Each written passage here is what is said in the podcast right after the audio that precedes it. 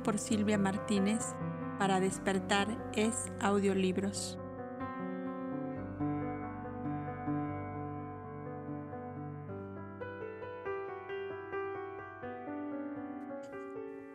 Pasaron dos lunas sin que Yasua continuó sus mismos ejercicios espirituales y sus obras de amor a sus semejantes. No hubo más incidente que la llegada de su madre a visitarle, acompañada de Josuelín y de Abigail, que era una linda mujercita de 14 años, y Miriam explicó que había muerto casi repentinamente la abuela Ruth, que le hacía de ama y de madre, y por lo tanto la niña no podía permanecer allí, pues el Hassan tomaba un criado para su servicio. La alegría de la niña al ver de nuevo a Yasua fue una verdadera explosión de júbilo que hacía reír a los ancianos por sus espontáneas manifestaciones. Era interminable en sus noticias de todos los pequeños protegidos cuya excesiva glotonería, según ella, las traía fatigadas a la abuela Ruth, a la madre Miriam que las ayudaba y a ella misma, que, que hasta altas horas de la noche se ocupaba de las exigencias de todos aquellos pequeños dragoncillos, que por poco no se la comían desde la cabeza a los pies. Ya su reía de buena gana, oyéndola en sus ardorosas expresiones de protesta. Todo esto significa que ya estás cansada, Abby, de ser alegría y esperanza de los desvalidos? Le preguntaba Yasua, sondeando hasta dónde llegaba el amor fraterno de la niña. No, no, eso no. ¿Verdad, madre Miriam, que siempre he cumplido con mi deber? Y Miriam, la incomparable Miriam, alma de paloma incapaz de soltar una gota de hiel en otra alma, decía su hijo mirándole con tiernísima devoción. Si encontrases muchos colaboradores como Abby para realizar tus sueños de felicidad humana, podrías estar muy contento, hijo mío. Y después de departir largamente con su hijo sobre todas las cosas relativas a la familia y amigos, deliberaron sobre lo que harían con la huérfana Abigail, que prefería cualquier situación antes de volver con la áspera y gruñona tía Michal de sus primeros años. El monte Tabor quedaba solamente a medio día de viaje a pie desde Nazaret, pero se hacía un tanto dificultoso debido a las alteraciones del terreno completamente montañoso y cubierto de bosques, en partes casi impenetrable, y el santuario se hallaba precisamente en el sitio en que más cubierto quedaba de aquellos que debían ignorarlo. La pobre cabaña de Simón el portero estaba a la terminación del último vallecito a donde se podía llegar con relativa facilidad. Allí comenzaba la maraña impenetrable de la selva y de las rocas que parecía haberse unido en un abrazo de hierro para defender las vidas de los solitarios. En un espacio de dos leguas a la redonda, después de lo cual continuaba el paisaje de vallecitos interpuestos con las verdes colinas frondosas y de los arroyuelos de incomparable frescura. Un tercio de luna permaneció Miriam al lado de su hijo, hospedada en casa de Simón el portero, a donde Yasua bajaba diariamente por el secreto camino de las rocas. La hermana de Pedro, Noemí, que conoce ya el lector, se había casado y vivía en Séforis. Abigail podía muy bien ocupar su lugar al lado de Juana, esposa de Simón ya de edad avanzada. Pero ¿quién reemplazaría a Abi para los desamparados en Nazaret? He aquí las cavilaciones del hombre luz con solo 17 años y con la clara conciencia de su deber para con aquella doliente porción de humanidad. Su madre vino a sacarle de su dolorosa preocupación. No creas, hijo mío, le dijo, que la abuela Ruth y yo nos hemos descuidado con tus protegidos. Además, los terapeutas han colocado en varios sitios donde se ganan honradamente el pan. En el taller de tu padre, Josuelín tiene como aprendices a cuatro niños de aquellos y ya ayudan con su pequeño jornal a las necesidades de su familia. ¿Recuerdas a Santiaguito que salía a esperarnos al camino? Oh sí, ¿cómo podría olvidarle en solo un año y medio que estoy aquí? Pues ha entrado con su padre despedido del molino, como recordarás, al servicio del Hassan, con lo cual la familia no carece de lo necesario. Los terapeutas levantaron del lecho a su madre que después de larga convalecencia ahora se encuentra bien de salud y las buenas noticias de esta índole fueron siguiendo en aquellas tiernas confidencias de la madre y el hijo. En una explosión de agradecimiento, Yaso abrazó tan efusivamente a su madre que ésta le dijo, Ya veo cuánto amas a los desheredados de la vida por el solo hecho de serlo. ¿Cuándo amarás también hacia los tuyos que necesitan a su vez de amor y de solicitud? Y Miriam quedóse mirando a su hijo en lo profundo de sus ojos. Él sintió el suave reproche, y apretando a sus labios una mano de su madre, éste le contestó Vosotros no necesitabais de mí como todos esos desamparados que arrojaban de todas partes. Vosotros no solo tenéis vuestra vida asegurada, sino que aún gozáis de una posición que os pone a resguardo de todas las contingencias y alternativas de la vida. Sí, es verdad lo que dices, pero tu padre y yo no llenamos con nada el vacío dejado por ti en nuestra casa. ¿Cuándo regresarás, hijo mío? Cuando vosotros queráis, le contestó Yasua. ¿Cómo es que no vino contigo mi padre que me lo había prometido por los últimos terapeutas que vinieron desde allá? Tu padre Yasua empieza a sentir un mal de corazón que nos tiene apenados a todos. Él no ha querido que tú lo supieras antes, a fin de que permanecieras aquí tranquilamente. He aquí la razón por que yo te decía que también nosotros necesitábamos de tu solicitud y cariño. El subir a estas montañas le produciría gran agitación, ¿verdad? preguntó Yasua, algo alarmado por la noticia. Yo iré hacia él entonces y lo haré cuando tú regreses. Nos iremos juntos, madre, y no volveré al santuario hasta que él esté completamente curado. Abigail dijo a la niña que se acercaba en ese instante.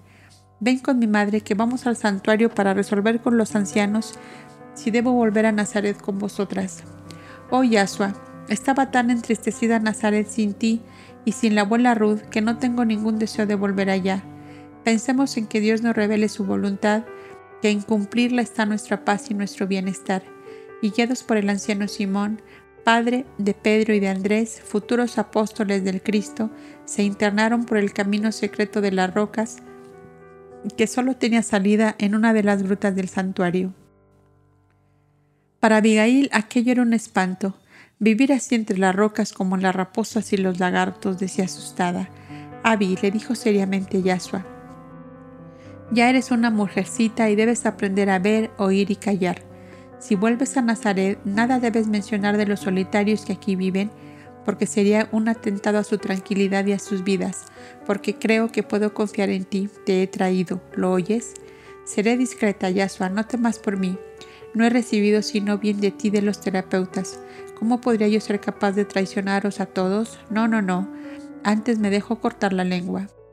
Y riendo a veces de las alarmas y sustos de la niña, llegaron por fin a la gruta donde tenía salida el camino y que era algo así como una sala de espera que no presentaba aspecto alguno de continuidad, pues aparecía como una gruta aislada y para que tomasen descanso los viajeros. Unos bancos rústicos, un cántaro con agua y un saco de higos secos así lo indicaba.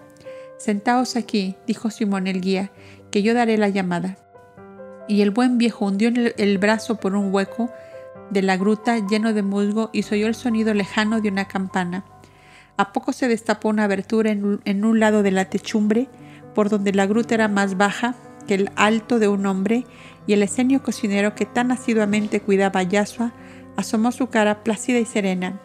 ¿Eres tú mi chorlito? Sí, soy yo, pero no vengo solo, sino con mi madre y una hermanita más pequeña que yo. Deseamos conversar con los ancianos porque hay novedades en mi familia de Nazaret. Preguntad si ellos vendrían aquí o podemos nosotros pasar. Vuelvo enseguida, contestó el esenio, cerrando nuevamente la rampa que abriera al llegar. Oh, qué pena, exclamaba Abigail. ¿Por qué deben esconderse tanto si son tan buenos como tú? Piensen que tú, sin ser mala, te viste obligada a huir de tu tía Michal, contestóle Yasua. Como Michal, y aún mucho peor que ella, es gran parte de la humanidad, Abby, y los justos que no están defendidos por las leyes arbitrarias del país se ven perseguidos y hasta llevados al tormento y a la muerte. ¿Recuerdas, dijo Miriam, la historia que te he contado algunas veces de la persecución a los niños menores de dos años nacidos en Betlem cuando nació Yasua? Oh sí, lo recuerdo muy bien. ¿Qué mal podían haber hecho niños menores de dos años?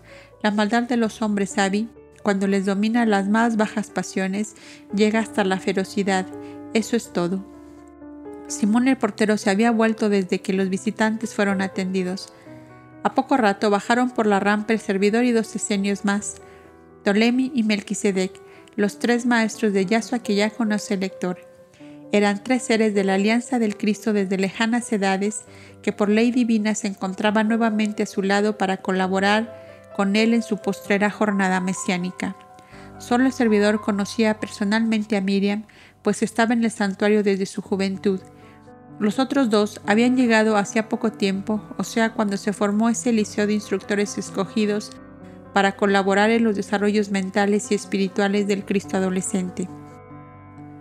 No necesitas presentarnos a tu madre, Yasua, porque el parecido es tan grande de uno con otro que con solo verlos está todo dicho, decía el suave y delicado Melquisedec saludando a Miriam, silenciosa y retraída.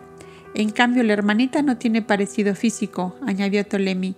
Es hermana por afinidad solamente, contestó el niño. Para mi hijo son hermanos todos los desamparados y huérfanos, y esta niña lo es. Así explicó Miriam a sus interlocutores. Se llama Abigail, Abigail, dijo Yasua, y desde que vine al Tabor, ella ha cumplido la tarea que yo dejé empezada, o sea, cuidar de los pobres niños sin pan y sin techo que andan como perrillos sin dueño por las plazas y las aceras. Oh, es una gran mujer, decía el servidor, o una madre pequeña que se desvela por otros más pequeños que ella. Ah, Yasua, decía pronto la niña. Se me había olvidado decirte que el tío Jacobo no podrá en adelante dejar que duerman en la caballeriza nuestros amiguitos sin casa, y sus ojillos desolados miraban tristemente al niño como preguntándole ¿Qué hacemos ahora? Ante un desastre semejante, Yasua perdió el aplomo y la serenidad. ¿Cómo? ¿Así me falta a lo prometido el tío Jacobo?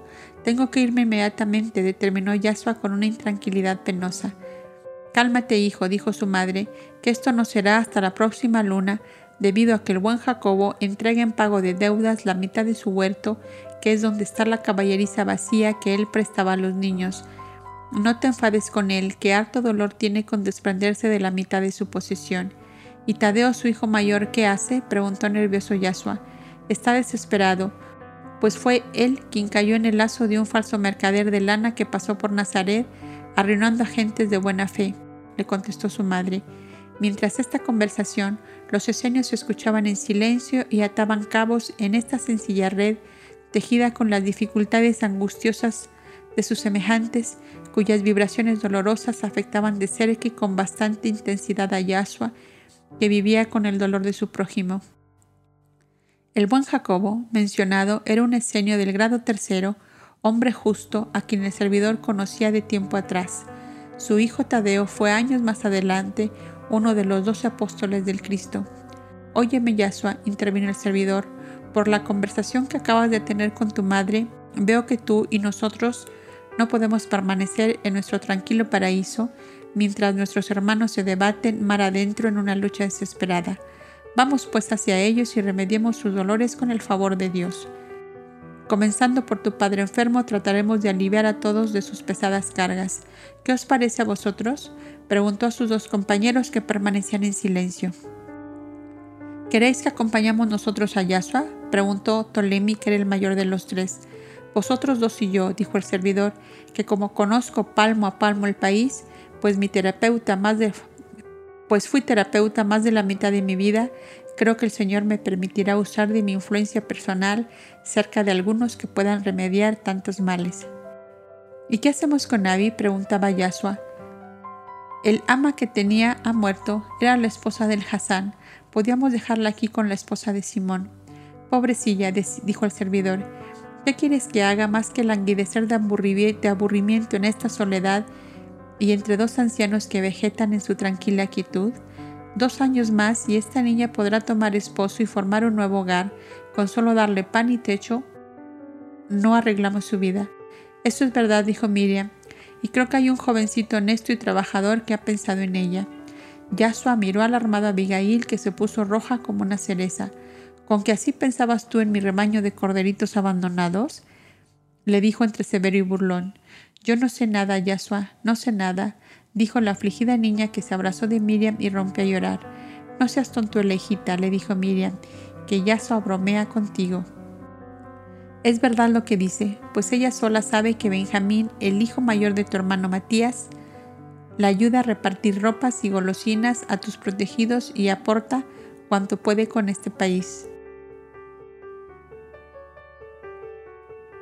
Soy yo que he oído la confidencia del muchacho que tuvo la franqueza de contarme lo que piensa. Ver florecer el amor en la juventud es hermoso, hija mía, le dijo el servidor, y no tienes por qué avergonzarte de esto. Voy viendo que hay muchos cabitos que atar por allá, donde las buenas gentes luchan por este rudo vivir. Ayudar a todo lo bueno, bello y grande y evitar todo el mal posible es el compendio sublime de la ley de amor fraterno con que a disponer el viaje para dentro de diez días. ¿Qué os parece? Como vos lo digáis, servidor, dijeron varias voces a la vez. El campo de acción del hombre luz iba ensanchándose más y más cada día, y dos días después de la escena que acabamos de narrar, lo encontramos con su madre en la casita de piedra de Arbó del escultor. Miriam y Sabat se habían reconocido como parientes cercanas, pues la segunda era hija de una hermana de Ana, madre de Miriam desde la desgracia ocurrida a la familia de Arbod y que fue de gran resonancia entre las familias pudientes de Jericó, nada había vuelto a saber de su infeliz prima. Su encierro en la fortaleza de Masada fue un secreto impenetrable, igualmente que su libertad y refugio en las montañas del Tabor.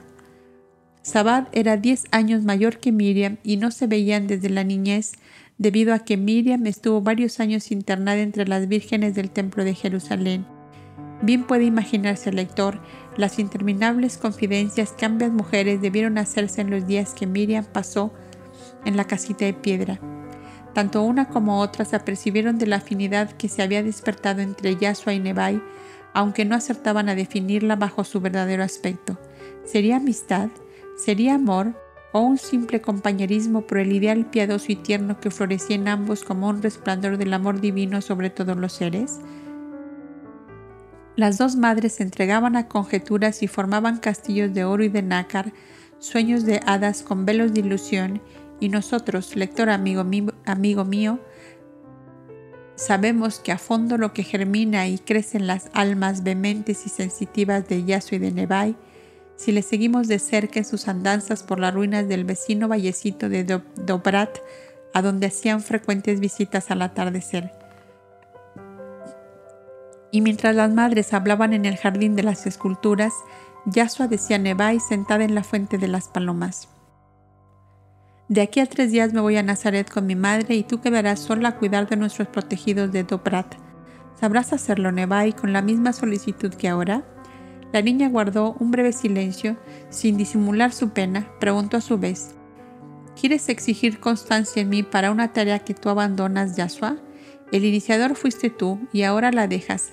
A decir verdad, no tendrás derecho para esperar que yo continúe con igual entusiasmo. La contestación de la niña llevaba en sí un suave reproche unido a una amargura disimulada. Tienes razón, Nebai, pero si yo me voy es solo por poco tiempo y por motivos que no puedo vencer. Mi padre está enfermo y los ancianos piensan que debo ir hacia él, mas, así que se cure volveré. Sería para mí tan triste partir sin la certeza de que tú continuarás lo que juntos hemos comenzado. ¿Me pides una promesa formal? preguntó la niña. No te la pido, Nebai, porque no tengo ningún derecho para ello, pero si me la hicieras espontáneamente me darías una gran satisfacción. Yo debo hacerte una confesión, Yasua, y no lo tomes a mal. Hasta ahora he luchado conmigo misma para vencer la repulsión natural que me producen algunos de nuestros enfermos y ancianos. Son tan sucios y tan malos que casi no puedo quererlos. Lo que hice por ellos lo hice por darte gusto, por verte feliz, por merecer tu amistad, tu cariño y porque te sientas unido a mí como estas palomas blancas como en la fuente. ¿Ves, Yasua? Como ellas se miran en el agua de la fuente y beben en ella y se reflejan en ella y tienen toda su alegría en estas piedras que dora el sol y que ellas salpican cuando sacuden las alitas mojadas. ¿Lo ves, Yasua? Sinebai, Veo toda esa belleza de Dios hasta en las más pequeñas cosas y celebro que tú también las veas. Pues bien, yo había pensado que tú y yo seríamos siempre como las palomas y la fuente, inseparables. ¿Qué será de la fuente si vuelan lejos las palomas? ¿Qué será de las palomas si la fuente se agota? ¿Lo sabes tú, Yasua?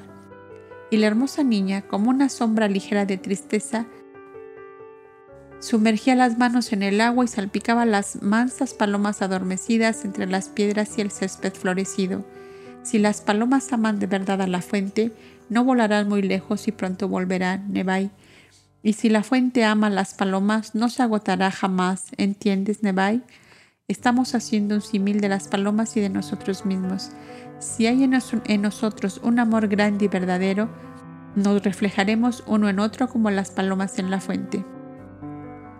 Mi pensamiento te seguirá a todas partes y a una distancia sentiré la alegría de nuestros enfermos y ancianos cuando tú vayas a ellos para consolarles en nombre mío. Créeme, Nebai, que mi pensamiento será contigo como una paloma blanca reflejándose en la fuente, y estaré en la cabeza blanca de la anciana que peinas, en el enfermito que vistes, en el niño que conduces de la mano, en la llaga que curas, en las lágrimas que secas, y hasta en los ojos sin luz que cierras cuando la muerte los haya apagado. Oh Nebai, mi querida Nebai, exclamó Yasua, tomando una mano de la niña, prométeme que me verás en todas las obras de misericordia que realices durante mi ausencia, porque en todas ellas yo estaré contigo prometido Yahshua, ahora y para siempre. Y al decir tales palabras, inclinó su rostro sobre la fuente para esconder la emoción que había llenado de llanto sus ojos.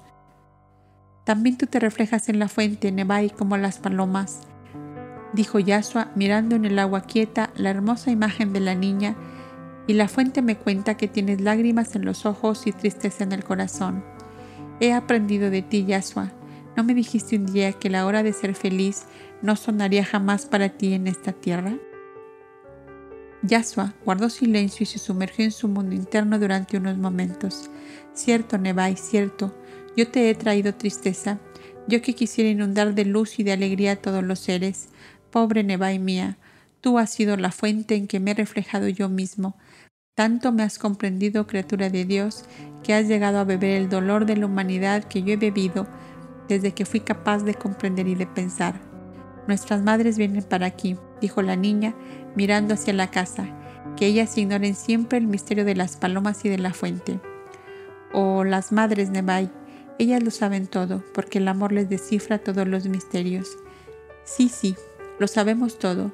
Niños, y no se nos oculta lo que guardáis en vuestros corazones, dijo sonriente Sabad, que era más expansiva y espontánea que Miriam, esta se limitó a envolver a los dos adolescentes en una de esas miradas indescriptibles que son todo un poema de ternura, de dicha interior y de misterio y de misterioso anhelo para aquellos a quienes va dirigida. Un velo sutil de purpúreo arrebol resplandeció como una aurora en el hermoso rostro de Nebai, que guardó silencio, mientras Yasua, como divinizado por una idea radiante, contestó: El amor de madre Sabad transformaría a todos los seres en arcángeles de Dios si fuesen capaces de comprender de qué excelsa naturaleza es el amor verdadero. Cuando los visitantes se alejaron, Nebai quedó sola al borde de la fuente. La primera estrella se levantaba como una lámpara de amatista en un fondo de turquesa, atrayendo naturalmente las miradas de la niña que parecía sumergirse más y más en una profunda meditación. Luego murmuró a media voz algunas de las últimas palabras de Yahshua. Créeme, Nebai, que mi pensamiento será contigo como una paloma blanca reflejándose en la fuente.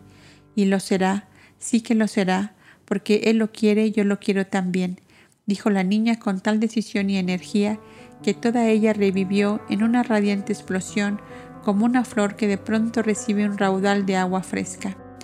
Y desde aquella hora fue Nebai el instrumento de la divina ley para que la fuerza telepática o transmisión del pensamiento se desarrollase en Yahshua hasta un punto jamás alcanzado por un ser humano sumergido en el plano físico terrestre. Esperaré tu pensamiento en todas las horas del día, le había dicho Nebai a Yahshua, al desperdicio al borde de la fuente, pero lo esperaré más a la puesta del sol y cuando asoma en el cielo la primera estrella. Me dirás cuando cuanto tú quieras y yo lo anotaré en mi carpeta y cumpliré tus mandatos. Fue la mente de Nebai, flor de montaña, la clara fuente en que se reflejó el pensamiento del hombre luz como chispazo primero de la ley de la telepatía que él pondría en acción en años más adelante y no en, un solo sujeto, sino sobre numerosas multitudes. El regreso de Yaso a Nazaret fue recibido por Joseph su padre con una tierna emoción lo veía ya un hermoso joven de 17 años, alto, delicado y grácil como un bambú de las orillas del lago. Eres Miriam, todo Miriam, a medida que creces, le decía mirándole de la cabeza a los pies mientras le tenía parado junto a su sillón de enfermo. Pero Yasua ya no oía ningún ruido ni rumor de la tierra. Se había concentrado profundamente mientras abandonaba sus manos entre las de su padre, y su pensamiento se había clavado como un dardo de oro en aquel corazón enfermo que latía irregularmente. Joseph echó atrás su cabeza cana que se apoyó en el respaldo del sillón. Un suave sopor lo invadió, produciéndole un sueño tan profundo y sereno que cuando Miriam entró con vasos de jarabe de cerezas, se quedó sorprendida pues le pareció que no respiraba. Un momento después lo comprendió todo. Su clarividencia percibió, aunque muy tenue, un rayo de luz dorada que iba de la cabeza de su hijo al pecho de su esposo enfermo. Quedóse quieta, inmóvil, sin respirar casi, porque una secreta intuición le decía que así ayudaba a su hijo a la curación que hacía sobre su padre. Por fin éste se despertó y sus ojos revelaban una inmensa alegría. Qué largo sueño y qué hermoso despertar, exclamó, viendo a una Yasua cuyas manos retenía entre las suyas y a Miriam a dos pasos con el jarabe de cerezas que parecía rubí líquido. ¿Qué soñaste, padre? preguntó Yasua, sentándose a su lado mientras Miriam les ofrecía a ambos el precioso jarabe preparado por ella. Que numerosos ángeles del Señor me sacaban del pecho el corazón enfermo y me ponían el tuyo, hijo mío, el tuyo joven y sano como un racimo de cerezas maduras.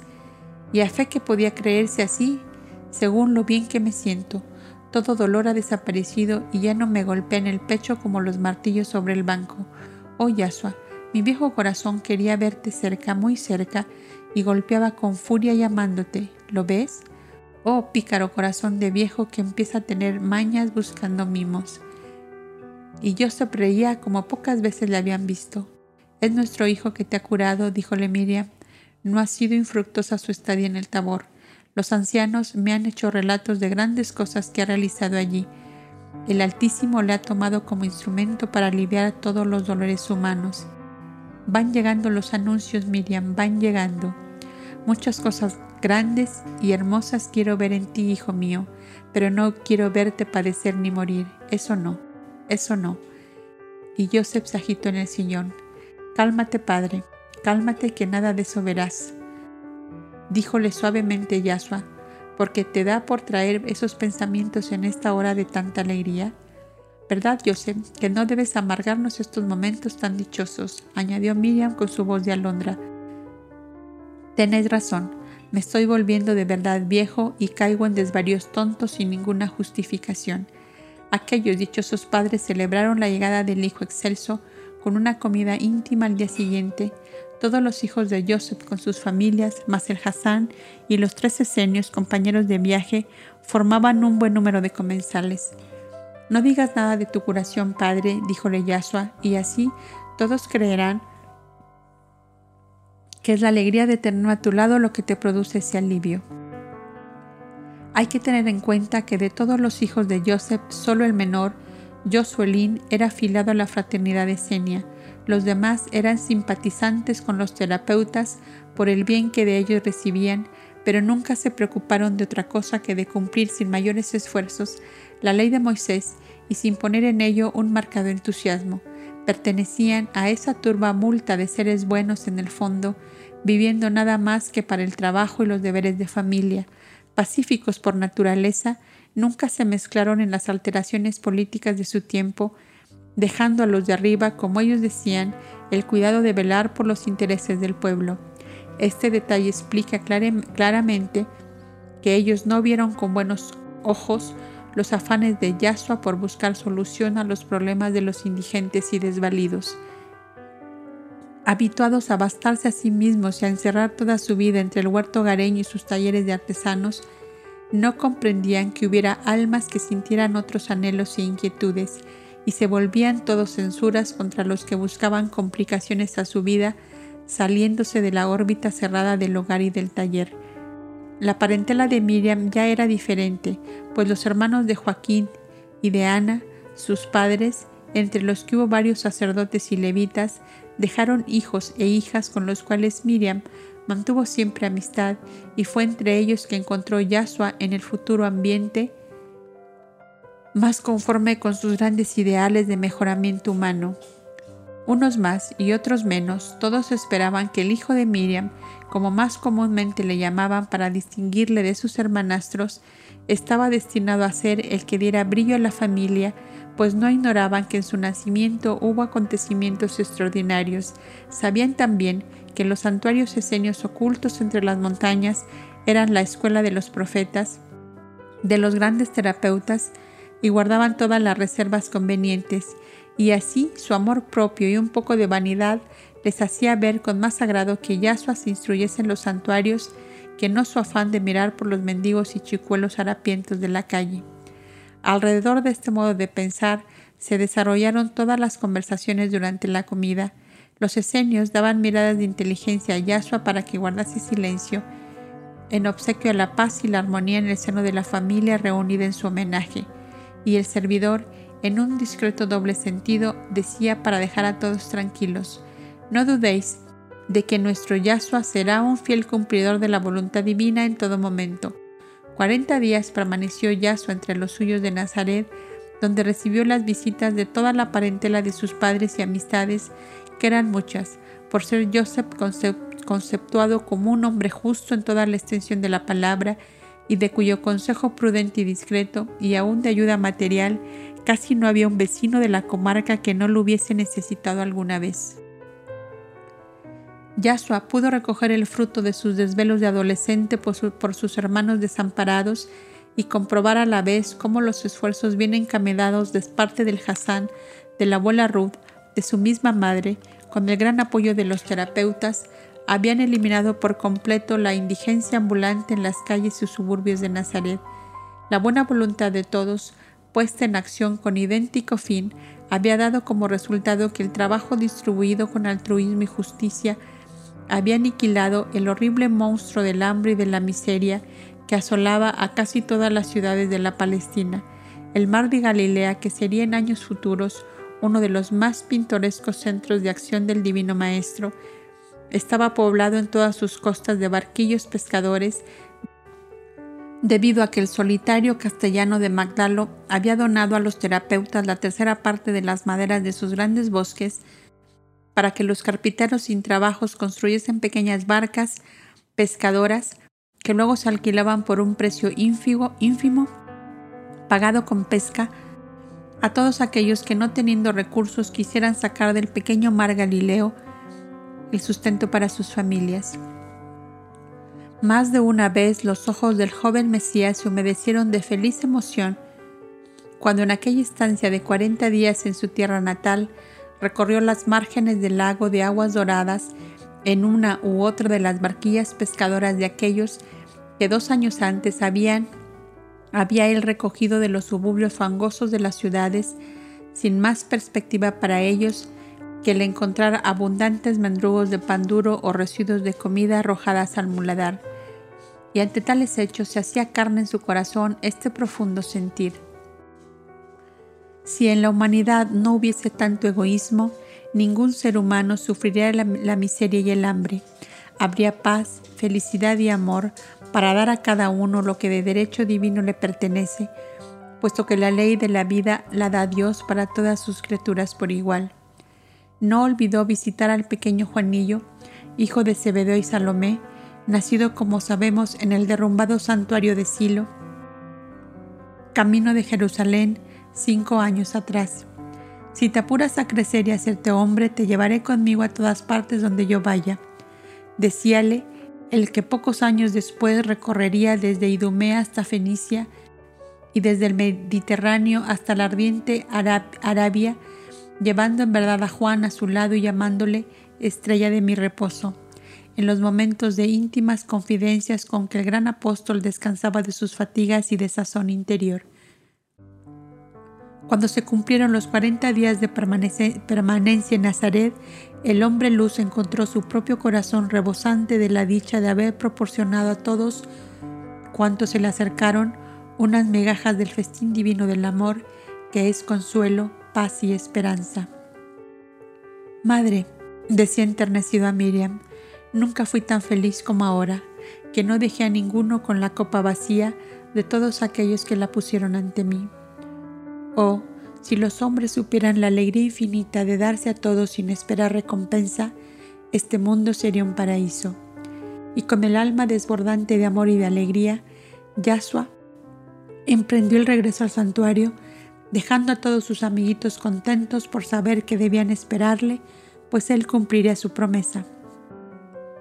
Volveré pronto, les había dicho, y quiero encontraros a todos como os encontré ahora, con el pan en la mesa y el fuego encendido, lo cual significa que trabajáis bajo la mirada de Dios que bendice vuestros esfuerzos y fatigas.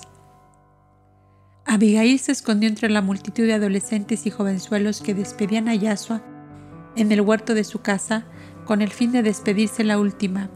Yasua le dijo, yo me quedo con tu madre para cuidarla y amarla hasta que tú vuelvas. Bien, Abby, bien, y para cuando yo regrese celebraremos tus responsables con Benjamín, mi sobrino. Cuidado, que no quiero riñas, ¿eh? Nuestro Dios amor te hará dichosa porque tu amor a los desvalidos te ha conquistado la felicidad. Y al caer de la tarde se encontraba Yasua de nuevo en las pintorescas grutas del monte Tabor, donde le esperaban agradables noticias. La última caravana del norte había traído un interesante envío desde Ribla de parte de Arbot, el escultor, que cumplía la promesa dada antes de partir. Aquel sacerdote cretense que le contrató para construir un pequeño templo Homero era un ser extraño para todos, pero en el que todos reconocían un hombre justo, en quien resplandecía un ardiente entusiasmo por todo lo bello, grande y bueno. Era viudo y vivía solo con dos hijos, Nicanor y Lastenio, de 20 y 18 años respectivamente. A estas noticias iban añadidas otras para que los esenios de gran importancia el sacerdote cretense, cuyo nombre era Menandro, poseía un valioso archivo de épocas muy remotas, cual si fueran visiones fantásticas de viejas civilizaciones que ya no vivían ni aún en el recuerdo de los hombres. Y Menandro afirmaba que aquel archivo era la única herencia dejada por Homero, su ilustre antepasado, y que por conservarlo se había desterrado voluntariamente a la silenciosa Ribla, escondida en el corazón de la cordillera del Líbano. Allí no le encontrarían los interesados en cuestionarle sus derechos sobre aquel valioso tesoro. El anciano estaba dispuesto a enseñarlo a quienes con fines de estudio quisieran revisarlo, únicamente pedía discreción y silencio. En la formidable historia de las edades que los esenios venían formando desde Zen, discípulo de Moisés, fundó la fraternidad esenia Había muchas lagunas, periodos vacíos, como si la marcha incesante de la humanidad se hubiese detenido a intervalos. Y a llenar de historias esos vacíos tendían los esfuerzos de los solitarios para que la humanidad pudiera saber el orden completo en que la divina sabiduría pasó como una estrella radiante por el cielo de este planeta, sembrando civilizaciones como el labrador siembra sus campos. De tan inestimable valor era para los esenios esta noticia que no tardaron en disponer un viaje a Ribla. Irían cuatro de los diez que formaban el alto cuerpo de maestros, llevando con ellos a Yasua. Entre los cuatro esenios viajeros poseían las principales lenguas o dialectos en que los hombres habían expresado sus pensamientos desde lejanos tiempos y mientras que los ancianos contrataban las bestias a los caravaneros en Tiberias y ultimaban las diligencias del viaje, Yasua dialogaba con Nebai, su flor de la montaña, sobre cómo había cumplido sus promesas y los mensajes mentales que le había enviado desde Nazaret. Por vía de instrucción para el lector daré la copia de ambas carpetas, la de Nebai y la de Yasua, que sentados en las piedras de la fuente, mientras las palomas se arrullaban y la buena Sabad les brindaba melodías de su laúd, al caer de la tarde, ellos comparaban día por día los resultados de su constancia admirable para admitir el pensamiento Yasua y para recibirlo Nebai. Desde luego que hubo fallas a veces, por diversos motivos, pues dadas las condiciones del plano físico en que ambos sujetos actuaban. La perfección completa no siempre es fácil y posible en un periodo largo ya, pues fueron 40 días de prueba. Primer día, más o menos a la hora en que Yasua debió llegar a Nazaret, Me pareció sentir que me decía, Ayúdame, Nebai, para aliviar a mi padre enfermo del corazón. Yo cerré los ojos y pensé con fuerza, quiero que Yasua cure el corazón enfermo de su padre. Exacto, decía Yasua, mirando las anotaciones de su carpeta. ¿Y qué más te dije ese día, Nebai? Yo no sentí nada más. Entonces no oíste el final, pues yo añadí, si tu amor es grande como el mío, mi padre será curado. ¿Y no fue curado? Sí que lo fue. Entonces, Yasua, ¿Será que mi amor es tan grande como el tuyo? contestaba valientemente la niña fortalecida por el éxito. La madre Sabat dejaba de tocar el laúd y sonreía ante este diálogo en que se veía el juego maravilloso de aquellos sentimientos como el rozarse de cristales límpidos que transparentaban las luces de una rebol sin sombras. No hay nada más hermoso y sublime que el amor en almas puras, que flotan en planos sutiles y diáfanos a donde no pueden llegar los seres vulgares y mezquinos. Pensaba la dichosa madre, testigo de aquel divino dialogar entre almas que la ley había hecho encontrarse para grandes obras de amor y redención humana. Y Nebai miró de nuevo su carpeta y continuó leyendo. Segundo día. Nebai, gracias por tu cooperación. Mi padre fue aliviado de su mal. No olvides el valle de Dobrat, pero no vayas sola, sino que tu madre o la criada. Bien, Nebai, muy bien, exclamó Yasua, comparando con su carpetita. Hay pequeñas diferencias de expresión, pero en el fondo dice lo mismo. Oye, Nebai, gracias por la ayuda mental que me diste. Mi padre no sufre ya el mal. Acuérdate de nuestro valle de Dobrat y cuando vayas, que seas acompañada con tu madre o la criada. ¿Ves, Nebai? Está casi igual. ¿Has visto, Yasua, cómo me llegaron tus mensajes? decía la niña plena de satisfacción y alegría. Cuando los pensamientos se perciben así, a través de las distancias, es porque tú y yo estamos sumergidos juntos en la irradiación infinita de nuestro Dios amor. ¿Lo comprendes, Nebai? Oh sí, Yasua, lo comprendo. Me figuro a Dios como un inmenso mar luminoso en el cual flotamos tú y yo, como dos pececillos plateados que muy juntitos van hacia un mismo lugar ¿No será así ese Dios amor Yahshua? Sí, Nebai, es así. Y así como ahora nos escuchamos y comprendemos porque estamos en un mismo plano de vibración y la atmósfera y el éter es uno mismo, de igual manera pasa las almas en el espacio infinito cuando el amor recíproco, desinteresado y puro las coloca en, en una misma onda vibratoria. Así me han enseñado mis sabios maestros. Y si tú y yo no nos amásemos y fuésemos indiferentes uno al otro o nos tuviéramos antipatía, ¿podríamos percibir así los pensamientos? preguntó la niña. Oh no, Nevai, nunca. Nuestro amor desinteresado puro es quien nos ha sumergido en ese mar luminoso que es Dios, según tú lo imaginas, y es así como los dos pececillos plateados se hablan y se comprenden en el seno infinito de Dios amor. ¿Y no podía hacer lo mismo si yo te enviara mis mensajes con el pensamiento? Preguntó Nebai. ¿Lo percibirías tú? Claro está que sí. Probemos hacerlo desde mañana a la hora que nosotros fijemos, contestó Yasua.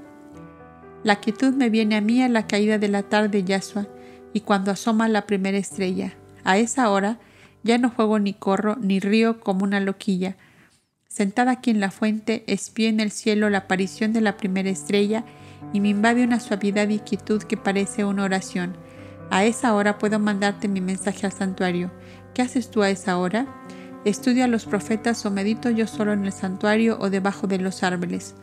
Convenido, ella sua insinuaba suavemente la niña con la misma ternura e intensidad con que otros niños piden un juguete o una golosina. Convenido, Nebai, y con todo el entusiasmo de mi corazón. Siguieron recorriendo las carpetitas hasta llegar a una anotación que decía desde el amanecer me sentí acosada por la idea de que Yahshua no quería más dejar Nazaret y volver al Tabor.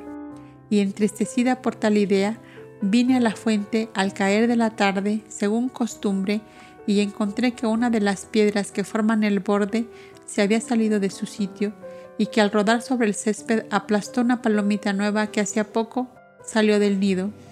Esto me causó gran tristeza y cuando me aquieté para esperar el pensamiento de Yahshua, Creía sentir estas palabras.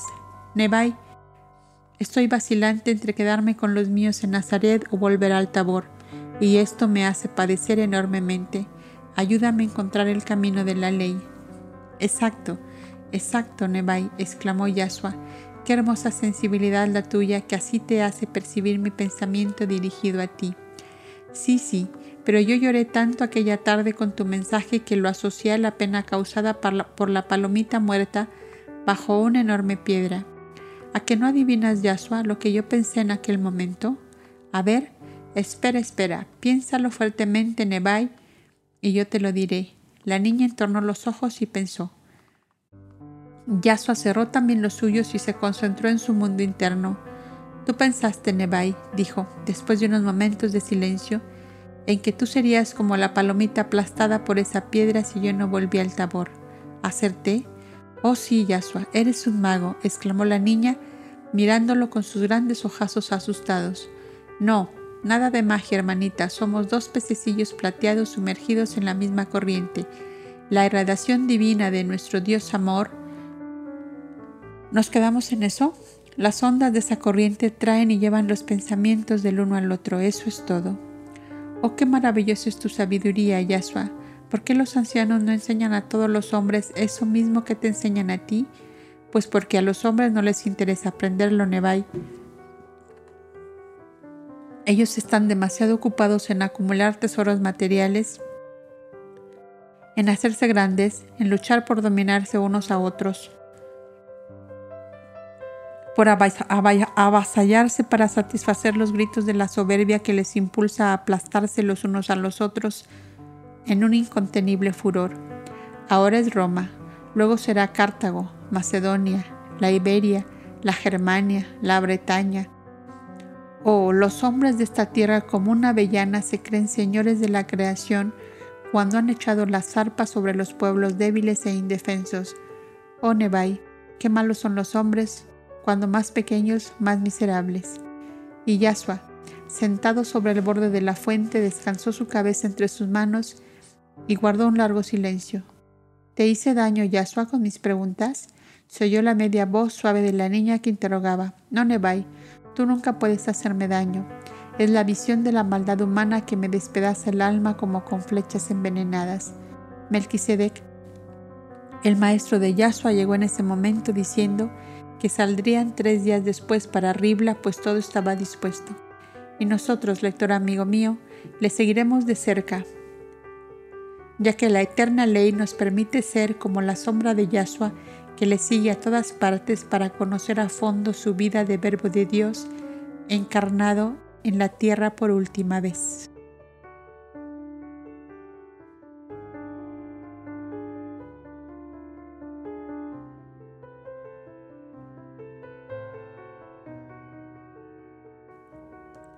a las márgenes del Orontes. Las últimas estrellas salpicaban aún las gasas de la noche que se iban diluyendo en los primeros reflejos del amanecer. Cuando los esenios y Yasua emprendieron la marcha hacia Tiberias, donde se incorporarían a la caravana que a mediodía pasaba por la fastuosa ciudad edificada por Herodes en homenaje a Tiberio César. Estaban a la mitad del estío y el calor era sofocante, por lo cual se detuvieron a la orilla del lago Tiberíades, desde donde veían las cúpulas y columnas de la flamante ciudad edificada diez años antes en lo más pintoresco de la región y sobre una meseta desde la cual se dominaba una larga extensión en todas direcciones. La caravana llegó poco después y nuestros viajeros se unieron a ella con rumbo al norte. Al pasar costeando el lago, siguiendo el único camino existente entre él y el peñón en que estaba sentado el castillo de Magdalo, como un centinela de la aldea de ese nombre, encontraron en la orilla una hermosa embarcación blanca entoldada de colgaduras azules. Allí jugaba una niña rubia de unos 10 años de edad, acompañada de una mujer que tendría 40 años y que vestía a la usanza de las mujeres griegas con el ancho peplo de vistosos colores que el viento agitaba como olas gigantescas de exóticos pájaros de la India. Los viajeros debían pasar a tres pasos de la barca, en cuyo centro se veía una mesita con la cestilla de los hilos, con que la griega tejía encaje y otra cesta de uvas y cerezas, de donde la niña desprendía los granos y se los comía graciosamente. Dado que los asnos andaban con lentitud por lo estrecho del sendero, Yasua miró con insistencia a la hermosa criatura que comía uvas y cerezas, y sus dorados cabellos le recordaron a Nebai. La niña corrió a la borda para ver el paso de la caravana y gritó: Elida, mira ese lindo zagalito que monta el asno obscuro. Es rubio como yo Calla, niña, y no te metas con los viajeros, le dijo la mujer. Yasua le sonrió al ver el gesto de enojo que puso a la ama que la reprendía. Me parece que te gustan mis uvas y mis cerezas, dijo la niña. ¿Las quieres? Yasua movió negativamente la cabeza, pero el servidor, que sabía que aquella niña era hija del señor del castillo, que donó las maderas de sus bosques para barcas pescadoras, intervino en el acto. No desprecies el don Yahshua, que su Padre remedió las necesidades de tus protegidos de Nazaret.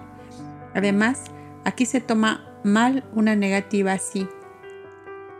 Yahshua se desmontó y se acercó a la barca con cierta alarma de la griega que no perdió de vista a la niña. Esta, con gran soltura y franca alegría, extendió a Yahshua la cesta diciéndole, Tómalas todas, que yo tengo muchas en el huerto. Yahshua tomó la cesta y repartió racimos de uvas y cerezas a sus compañeros de viaje que estaban más cercanos. Por ahora solo puedo darte las gracias, le dijo al devolverle la cesta, pero te traeré al regreso un nido de ruiseñores del Líbano. Oh, gracias, gracias, vuelve pronto y no olvides la promesa. Y de pie en la popa de su barca, continuaba agitando su manecita que decía adiós al zagalito viajero. ¿Quién podría adivinar, amigo lector, que años más adelante, en un día trágico y pavoroso, aquella niña rubia, ya mujer, cruzaría enloquecida por entre una turba rabiosa y feroz para arrojarse ante un patíbulo y abrazarse a los pies del hombre que allí moría crucificado. El generoso rasgo de la niña interesó a Yasua y ella a su vez decía a Élida su ama griega, más que por interés de los ruiseñores quiero que vuelva para mirar otra vez esos ojos que tiene. Es un Adonis, como dice mi padre, cuando se le pone delante un jovenzuelo hermoso. Y tú, Nelia, está mal que seas tan entrometida con las gentes que pasan, decía la ama reprendiendo a la niña. Nelia secas no, Nelia María, como mi madre quiero, quiero llamarme, ya te lo dije, Elida. Ese Nelia abreviado de Cornelia me suena mal. María, María sí que es musical y armonioso. Y las hermosas sirias lo pronuncian como un gorjeo Miriam. Esta conversación distraída de la niña rubia y la mujer griega aún llegó a los oídos de Yasua, pues la serenidad de aquel atardecer de verano junto al lago llevaba las ondas sonoras por la costa a través del suave viento del sur que soplaba siempre al anochecer. Este encuentro puramente casual pronto fue olvidado por ambos protagonistas de la brevísima escena. Tantos viajeros iban y volvían por aquel mismo camino, y para Yasua, aquella niña feliz, llena de cuanto puede causar satisfacción al gusto más exigente, no hizo impresión alguna en su yo íntimo. Otra cosa hubiera sido si lo hubiese encontrado sumida en la desgracia. Esa noche pernoctaron en Minige, hasta la salida de la luna. Era otra pequeña aldea como Magdalo, dormida a las orillas del lago con su pequeña población de pescadores, lapriegos y leñadores. Al mediodía siguiente se encontraron en Corazín, ciudad de más importancia, donde algunas familias esenias les hospedaron por las horas que estuvo detenida la caravana. Allí residía la madre viuda de Felipe, el que más adelante formó entre los doce apóstoles.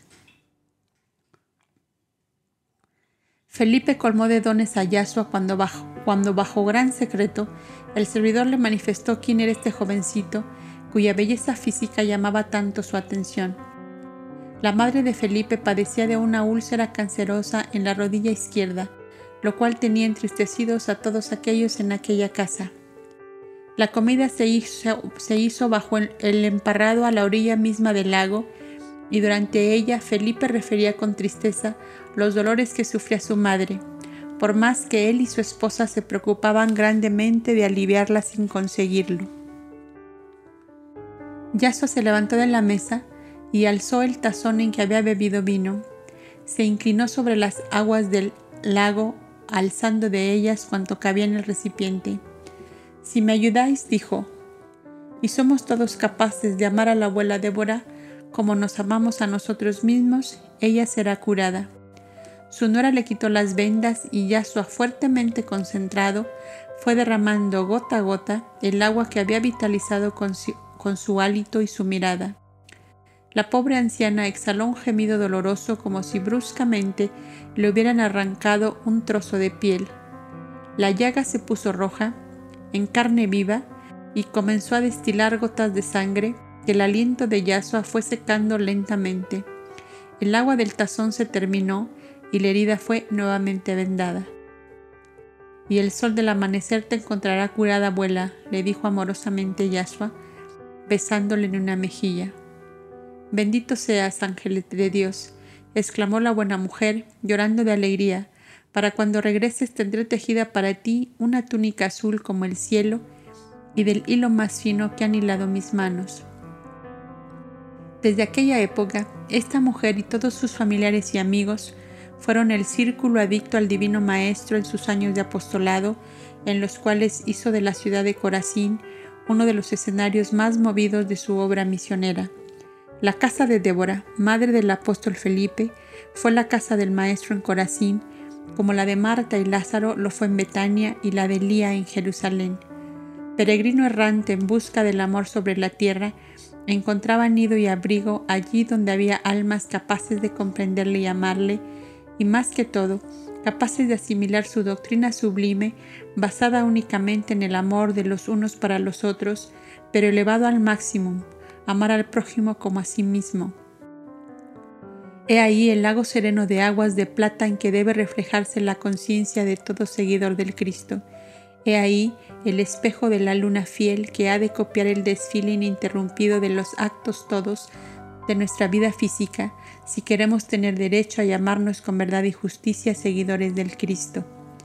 Desde Corazín en adelante, el viaje no tenía ya los encantos de la hermosa perspectiva, pues hasta llegar a Cesarea de Filipo, gran capital limítrofe entre Galilea y Siria, era en general escabrosa y sus montañas con grandes precipicios y enmarallado boscaje era buena guarida para las fieras y los bandoleros. Al atravesar el Jordán junto al lago Merón y a poca distancia de Corazín, se encontraron con una familia del país de los Itureos que buscaba la caravana para ir a Damasco.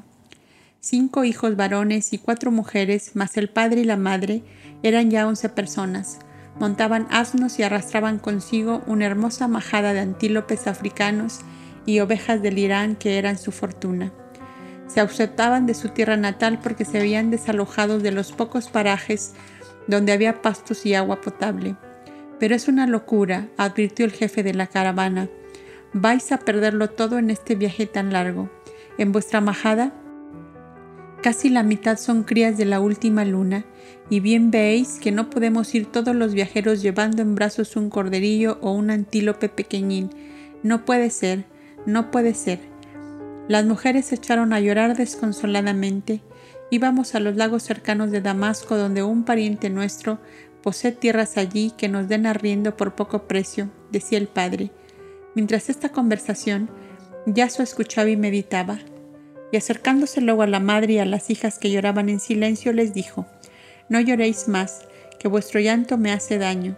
Soy el último de la caravana, pero creo que os puedo arreglar este asunto.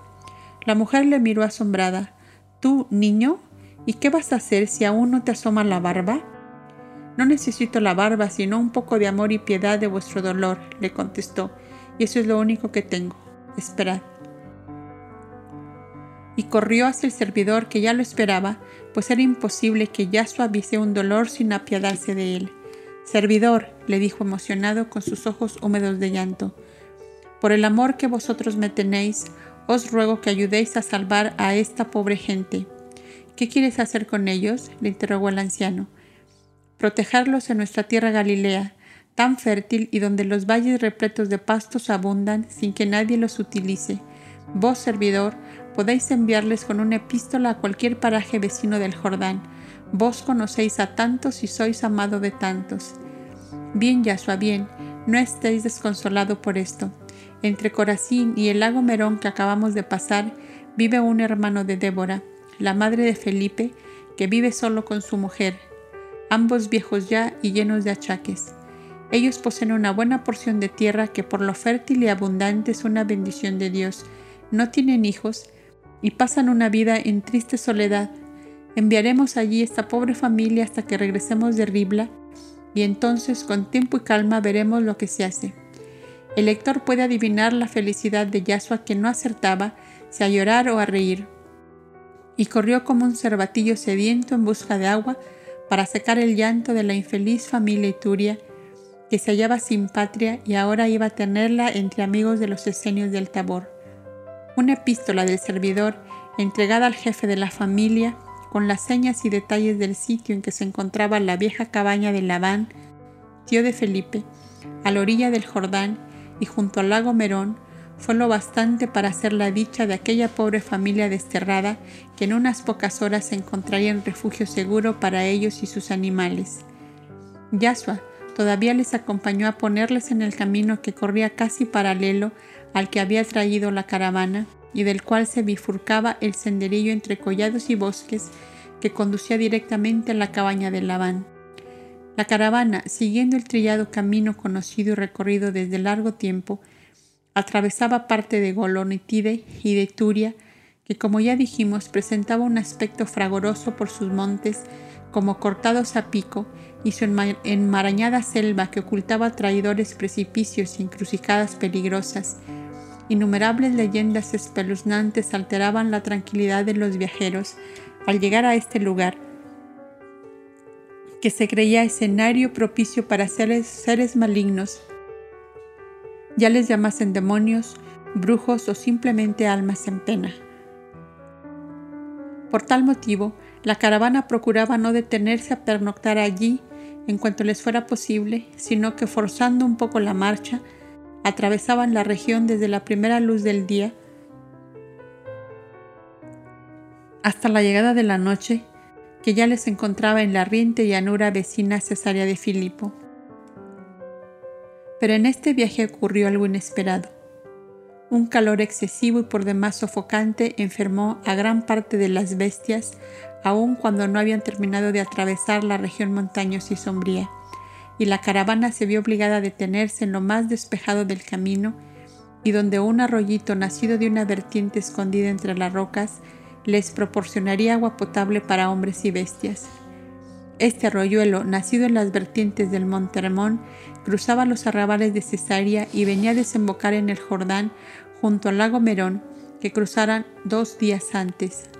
En la pequeña esplanada que eligieron para aquel forzoso descanso, cuando la noche les sorprendió, se unía también el camino de las caravanas que iban y venían de Tiro, el hermoso y bullanguero puerto fenicio que ponía en contacto con el mar toda aquella región. No bien se vieron resplandecer las hogueras que los viajeros encendieron para alumbrarse y condimentar sus alimentos, oyeron gritos pidiendo auxilio.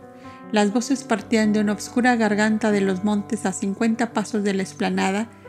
Armados de antorchas, de lanzas y de fuertes varas, el cabir de la caravana y sus hombres, más los esenios, Acudieron a aquel lugar que con las sombras de la noche parecía más pavoroso aún. Encontraron allí una familia amarrada a los troncos de los árboles. Era el padre de edad madura, la madre algo más joven, un muchacho de 19 años y una niña de 14. La madre yacía en el suelo desmayada y la niña era la que daba aquellos dolientes gemidos mientras los dos hombres atados y amordazados forcejeaban en vano por romper los fuertes cordeles que ya casi les sacaban sangre de los brazos y pies amarrados. El servidor y Yasuo habían quedado con los viajeros en la explanada donde levantaron las tiendas. Las víctimas eran viajeros venidos de Chipre, originarios del Golfo de Chitín. Unos asaltantes de camino les habían quitado sus cabalgaduras y equipajes, dejándoles en el lastimoso estado en que les encontraron. El padre se llamaba Lipio, el hijo Jaleví, la madre Ecli y la niña Dorcas. Se habían venido desde Chipre y buscaban unirse a la caravana que volviera de Damasco hacia el sur con destino a Jope sobre el mar. Los padres de Ecli, ya muy ancianos, les llamaban ansiosamente porque veían acercarse sus últimos días sin tener a su lado ni uno solo de sus hijos que cerrasen sus ojos y recibieran la valiosa herencia de un campo que era el más rico olivar y viñedo de aquel lugar. El cabir de la caravana solo se ofrecía a llevarles hasta Cesarea de Filipo, ya casi a la vista, pero ¿qué harían en aquella gran capital sin amigos y sin medios de vida?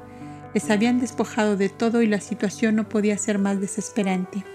Los esenios, paño de lágrimas de cuanto dolor humano les salía al paso, encontraron enseguida el dedo de la ley que les señalaba, ama a tu prójimo como a ti mismo. Y la divina ley, madre fecunda de todo bien, les dio la solución de aquel doloroso problema. Lo inminente era conducir a la mujer desmayada a las tiendas y dar alimento a los demás, que desfallecían más de sed que de hambre. Al verles llegar con aquella camilla improvisada con lanzas y varas, creyeron que conducían un cadáver. Un poco menos que cadáver, decía el cabir, pero ¿Qué se le va a hacer? Si no revive, le enterraremos como Dios manda. La pobre niña lloraba desconsoladamente, creyendo muerta a su madre.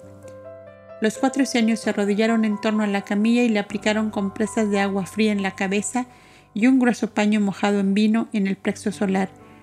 Hicieronle beber agua de flores de naranjo y le friccionaron las extremidades. El corazón latía débilmente, pero no reaccionaba en forma ninguna. Yasua, sentado a cuatro pasos del dolorido grupo, asemejábase a la estatua inmóvil y silenciosa de la meditación. El hondo y dolorido llanto de la niña Dorcas pareció sacarle de aquel estado y acercándose a ella le dijo, No llores, y espera del Padre Celestial que dejará vivir a tu madre. Yo quiero que no llores. Ven conmigo. Y tomándola de la mano la llevó junto a la camilla, los ancianos que tanto conocían la acción poderosa de las fuerzas superiores, cuando se apoderaban de Yasua, comprendieron al verlo que había en él una enorme condensación de dichas fuerzas y que la curación de la enferma iba a producirse de inmediato. Él y la niña se arrodillaron de un lado y otro de la camilla por encima del cuerpo inmóvil. Yasua tomó las manos de la niña que había cesado de llorar y que lo miraba como hipnotizada por algo que ella viera en él y que era invisible para los demás.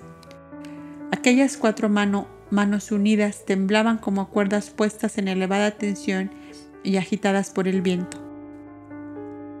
Los ojos de Yasua estaban fijos en los ojos cerrados de la enferma, que de pronto se abrieron llenos de espanto al principio y llenos de llanto después. Luego, una descarga de sollozos como una tempestad largo tiempo contenida y por fin una suave laxitud que denotaba paz y descanso. ¿Ves? decía Yaso a Dorcas. ¿Ves cómo el Padre Celestial escucha el gemido de sus hijos? Un gran asombro se esparció como un velo agitado que envolviera a todos y una sola pregunta surgió de todos los labios. ¿Quién es este jovencito que así domina las enfermedades y la muerte?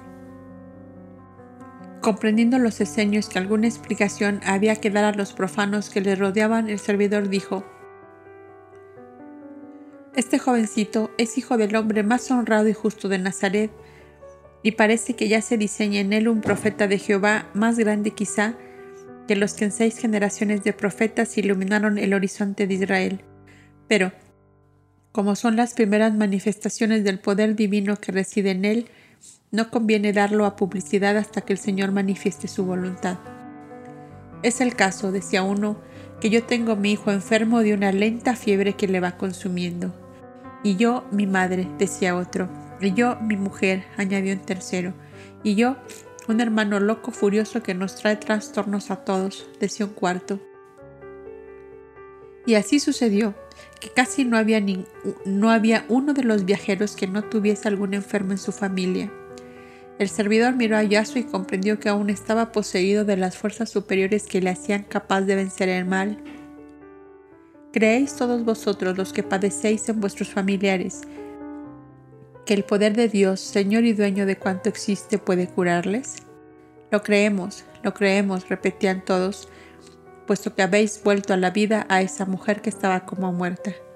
Os pido una sola cosa, que en gratitud al Señor por el bien recibido, seáis misericordiosos de hoy en adelante con todos los desamparados que sufren hambre y miseria. Dijo Yasua, con la entonación de voz de un inspirado que ejerce una autoridad suprema. Os lo prometemos, dijeron todos a la vez. Yasua entornó sus ojos y extendió sus brazos lentamente hacia los cuatro puntos cardinales, emitió con fuerza su aliento también en las cuatro direcciones y guardó silencio. El poder de Dios, dijo luego, visitará a vuestros queridos enfermos si es verdad que creéis en ese divino poder. Durante esta escena, la enferma se había sentado en la camilla y acariciaba las manos de su hija, que recostada en el césped no se hartaba de mirar a su madre viva cuando ya la creyó muerta. Y como ya estaban casi a la vista de Cesárea de Filipo, resolvieron llevar allí a la familia encontrada en, en tan tristes condiciones para proveerlas de los medios necesarios para llegar a Jope en la Judea, hacia donde habían emprendido su viaje. Como los muslos, los mulos y asnos no eran suficientes, se hizo necesario que algunos compartieran su cabalgadura con otros de los recién incorporados a la caravana, y así fue que el jovencito Jalebi montó a la grupa de la cabalgadura de Yasua. Pesáis entre ambos tanto como uno de nosotros, había dicho el Kabir, y creo que por solo siete estadios que faltan el asno os resiste bien. Pero Yasua, cuya alma toda compasión no le resistía ver lo que juzgaba un inaudito esfuerzo para el animal, se empeñó en bajarse y caminar al pie, al, pie al lado de Jalebi, montado en su asno. Este hecho, al parecer de tan poca importancia, le valió una gran conquista para el futuro de su obra grandiosa de misionero. Descubrió en Jalebi una clara inteligencia y una, un alma digna de ser cultivada con esmero. Se hicieron grandes amigos. El jovencito asimismo quedó convencido de que Yasua era un profeta y como en las escuelas filosóficas de Chipre se hablaba mucho de la ley de reencarnación, Jalebi pensaba en silencio viendo la nobleza y dulzura de Yasua que caminaba a su lado. ¿Será este uno de los grandes que ha vuelto y arrastrará las muchedumbres y revolucionará el mundo? A Yasua le llegó claro este pensamiento de su amigo y mirándole afablemente le dijo, ¿Y tú, Jalebi, darás vida real a mis sueños de cofraternidad humana en una capital sobre el mar? ¿Cómo lo sabéis? le preguntó el jovenzuelo. ¿No estás pensando que soy un profeta? Piensa también que me vino esa inspiración. Jalebi cayó. Y para ilustración del lector decimos aquí que Jalebi, después de la muerte de Yahshua, se presentó a los apóstoles aún reunidos en Jerusalén y les refirió detalladamente este hecho, cuyo vivo recuerdo conservaba en su mente. Barnabá, exclamaron varios a la vez. Tú eres el que nos anunció el Señor que llegarías con tu alma llena de fuego y tus manos llenas de oro para la fundación de una gran escuela de misioneros. Barnabá, te llamaremos porque eres hijo de una profecía que tardó años en cumplirse. Este nombre de Barnabá se transforma con el tiempo hasta quedar en Bernabé. Fue el fundador y el alma de la gran iglesia cristiana de Antioquía, donde se comenzó a dar el nombre de cristianos a los adeptos y donde fueron recibidos hombres y mujeres de todas las razas de la tierra, en contraposición a la iglesia de Jerusalén, que solo abrió sus puertas a los judíos de nacimiento. El nuevo nombre dado a Jalebi significa en sirio caldeo, hijo de una profecía. Fue Bernabé también el introductor de Saulo de Tarso, convertido al seno de los discípulos de Cristo.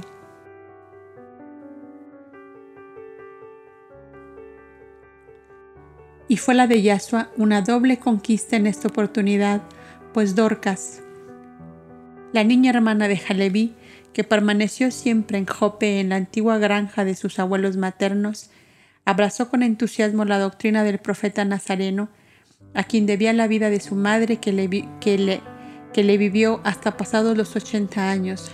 Dorcas, nombre griego, fue traducido al sirio caldeo al nombrarla entre los primeros discípulos de Cristo y esta traducción lo convirtió en Tabita, que fue la célebre mujer de este nombre, tantas veces mencionada en las crónicas de aquel tiempo como una generosa benefactora del Divino Maestro y sus discípulos. Como su hermano Bernabé en Antioquía, Tabita fue en la Judea el alma de toda obra cristiana, pues su abundante patrimonio la ponía en condiciones de subvenir a las necesidades de la comunidad cristiana del primer siglo en aquella desventurada Judea, la más intransigente y dura de toda la Palestina, y que acaso por eso mismo fue regada con la sangre del divino mártir. Fue la fundadora de la primera obra femenina de socorros mutuos, pues en su propia casa abrió un taller de hilados y tejidos, a donde concurrían las mujeres del pueblo a confeccionar ropas para todos los cristianos necesitados. El apóstol Pedro, que después de muerto el maestro, fue como el consejero íntimo de Tabita, tuvo para ella ternuras de padre. Cuán fecundo y feliz fue pues la doble conquista de Yasua a los 17 años en el fragoroso y sombrío camino hacia Cesarea de Filipo, donde los encontraron maniatados por los asaltantes de la Ituria. A mitad de la mañana nuestros viajeros entraban en los suburbios de la gran capital, donde debían detenerse el tiempo suficiente para renovar las provisiones y entregar mercancías y encargos traídos del sur y destinados a comerciantes o particulares radicados en esta capital. Yasua con Jalebi y el esenio Melquisedec, su maestro, quisieron recorrer la ciudad cuyo movimiento comercial era intenso Allí se reunían los tres más importantes caminos de todo aquel país. De allí arrancaba el camino de las caravanas a Tiro, la gran capital marítima de Fenicia sobre el Mediterráneo. A Cesarea llegaba la larga carretera del sur desde Idumea y Madiam, igualmente la que bajaba del norte desde la lejana Tipsa sobre el Éufrates y recorría Hamad, Ribla y Damasco. Y aunque era una ciudad reedificada al estilo romano, la parte antigua seguía siendo la vieja ciudad siria con sus grandes mercados y bazares, donde los turbantes y las mujeres veladas hacían sentir el ambiente oriental, mezcla indefinible de quietud y de actividad, de misterio y de timidez. La mezcla de razas había producido desde luego una verdadera confusión de lenguas y dialectos de los más variados, y la necesidad de vender y de comprar estableció una verdadera lucha para hacerse comprender, por lo cual abundaban allí los que se vinculaban al comercio desempeñando el papel de intérpretes y escribas. Uno de estos intérpretes llamó la atención de Yasua, observador por naturaleza, o sería quizás que su fina sensibilidad percibía los grandes dolores ocultos y secretos, aunque se escondieran en el fondo del alma más impenetrable. ¿Qué os parece ese hombre? preguntó a media voz a su maestro Melquisedec, que hasta ese momento no había reparado en él. Es un hermoso tipo árabe y parece ser persona de calidad. Sus modales lo delatan, aunque sus vestidos ricos en otro tiempo demuestran un largo uso. ¿Por qué lo preguntas? Porque, porque desde que le vi estoy sabiendo que lleva la muerte en el corazón, contestó Yasua. Y tú ya no vives por el anhelo intenso de curar ese corazón, ¿no es verdad? Oh sí, maestro Melquisedec, y perdonadme, el dolor de ese corazón está envenenando el mío. Bien, bien, ahora sacaremos todo ese veneno a fin de que te quedes tranquilo, contestó el esenio y acercándose al desconocido personaje le habló en un correcto árabe como se hablaba entonces. Somos extranjeros en esta ciudad y necesitamos un guía para visitarla durante el tiempo que permanezca aquí, detenida la caravana que nos trae del sur. ¿Podrías prestarnos vuestros servicios? Con todo gusto les contestó, pero ¿cómo es que habláis tan correctamente el árabe? Porque soy un aficionado a ese estudio y siempre me ha interesado todo, lo de vuestro país. Habían comenzado a caminar por las tortuosas callejas de la ciudad vieja. Esta es la mezquita más importante que aquí tenemos, dijo, deteniéndose ante un edificio vetusto, aunque bien conservado en su venerable antigüedad. Sus minaretes esbeltos y gallardos se veían desde larga distancia. Aquí se conservan algunas escrituras del profeta del fuego, alude a Elías, y de su discípulo Eliseo, a los cuales se les tiene un fervoroso temor y se conserva aquí un trozo del manto de Elías y un mechón de cabellos de Eliseo como talismanes contra todos los males. ¡Oh, qué maravilla! exclamó el esenio. Hay tantos males en la tierra que todos los talismanes son pocos para remediarlos. Los de mi tierra en general, añadió el intérprete, tienen fe ciega en los talismanes del profeta. Soy el único que no creo. ¿Vos? ¿Cómo es eso? Pues porque jamás me dieron resultado, y para no renegar de la fe de mis mayores he resuelto el problema pensando que tales objetos no serán del profeta, aunque dicen que muchos fueron curados con solo poner la mano en el cofre de cristal y de oro en que están guardados. ¿Y tan solo para vos el talismán fue mezquino de sus dones? preguntó el esenio, mientras Yasu y Jalebi le seguían muy de cerca, escuchando la conversación sin entenderla completamente. Así es en verdad, contestó secamente el árabe. En esta caravana, añadió el esenio, venimos varios médicos de una escuela muy antigua que se llama la Divina Sabiduría. A ella pertenecen los terapeutas que aciertan a curar casi siempre los más extraños males. Oh sí, he oído hablar de esos terapeutas, pero nunca se me puso uno delante, contestó el intérprete. Pues aquí tenéis uno, que está a vuestra disposición, y en la parada de la caravana hay tres más. ¿Tenéis enfermos en vuestra familia? No sé, cuál es el mal.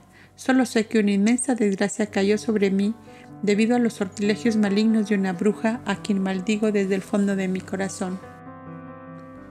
No maldigáis a nadie, amigo, que no es ese el camino para conseguir el bien que anheláis. Contadme lo que os ocurre sin reparar en estos jovenzuelos que no comprenden vuestra lengua, y yo os diré si vuestro mal puede ser remediado. El relato era este. Era hijo tercero de un príncipe de la familia Jared que tenía grandes dominios en la Arabia. Se había casado secretamente con una prima suya que estaba destinada a desposarse con el heredero del rey de Etiopía, el más poderoso de los soberanos del África, y su padre, al saberlo, los maldijo a entrambos y obligó, bajo pena de muerte, a la más funesta maga que tenía en su reino, a que por medio de horribles sortilegios volviera loca, furiosa a la hija desleal y desobediente que se había rebelado contra la autoridad paterna, y loca estaba desde hacía cuatro años que se habían unido, y a tal punto que ni a él mismo lo reconocía. Me llamo Ben Abar, díjole de pronto, y os prometo ser vuestro esclavo toda la vida si me curáis mi dulce zafira, que es para mí más que mi vida. Tomad en prenda este anillo, regalo suyo. No, no, no. Nada de eso, amigo. Guardad vuestra laja, que los terapeutas nada queremos por el bien que nuestro Dios nos permite hacer. Yasua, dijo volviéndose hacia él, avisad a nuestros hermanos que tenemos aquí un trabajito que hacer. Yasua, cuya intención hacía conocer todo aquel drama íntimo, corrió hacia donde quedaron los ancianos y les encontró a la vuelta de una de las calles. Hemos recibido aviso de que nos necesitáis. ¿Qué pasa, Yasua? Un enfermo que reclama auxilio. Fue esta la contestación que dio. Reunidos ya todos, el árabe les condujo a su casa situada en lo que llamaron la Torre Vieja y que era un suburbio muy antiguo en el centro del cual existía una vetusta torre almenada y respaldada por un peñón al cual aparecía adherida como si fuera parte del mismo. Aquí está todo mi mundo, díjoles Benabar, esta torre que fue fortaleza y presidio en otros tiempos es lo único que poseo, pues me vino por herencia materna. Pasad y veréis mi pobre esposa, loca sin alivio alguno. Jalevi temblaba de miedo sin saber por qué. Los esenios, conocedores de las terribles fuerzas extraterrestres que actúan en estos casos, sentían asimismo esa vibración de pavor y de espanto de que los genios del mal rodean todas sus obras para producir una fuerte sugestión que es el primer escalón en el descenso al abismo de tinieblas que en que precipitan a sus víctimas. Jalevi, le dijo con sonora voz Yasua, si te acomete así el miedo, no entres, quédate en la puerta. Es mejor, pues acaso su pensamiento sin cultivo entorpezca nuestro trabajo, indicó uno de los ancianos, y el joven, medio extenuado por la poderosa vibración fluídica, se sentó en un estrado de la puerta. Yasua sintió compasión de él y acercándose le dijo, Mira Jalevi, Vete por esta calleja y al final de ella está la caravana donde tu familia espera. Dentro de unos momentos iremos a reunirnos contigo. Pero, ¿qué harás tú aquí? preguntó el joven. ¿No has pensado tú que yo soy un profeta? Mucho mal está encerrado en esta vetusta torre y los profetas son enviados de Jehová para aniquilar el mal en la tierra. ¿Comprendes ahora? Oh sí, Yahshua, comprendo. Vais a dar vida seguramente a otro muerto como la disteis a mi madre. Yahshua se quedó mirándole. Pobre Jalevi, dijo a media voz, aún eres un pichoncillo implume, pero ya llegará tu hora y serás un gigante entre los gigantes. Entró de nuevo en la torre y encontró a los esenios que con varios criados negros hacían llenar de agua una piscina de mármol que había en un vestíbulo contiguo a la habitación de la enferma, adornado de esculturas y de grandes macetas con plantas de invernáculo. El vetusto, vetusto aspecto de la torre desaparecía al penetrar en ella, donde se encontraban todas las bellezas con que los nobles árabes adornan sus viviendas. Grandes cortinados de sedas, y gasas flotaban como brumas celestes y oro al más tenue vientecillo, y un fuerte perfume de incienso de Arabia se hacía sentir por todas partes.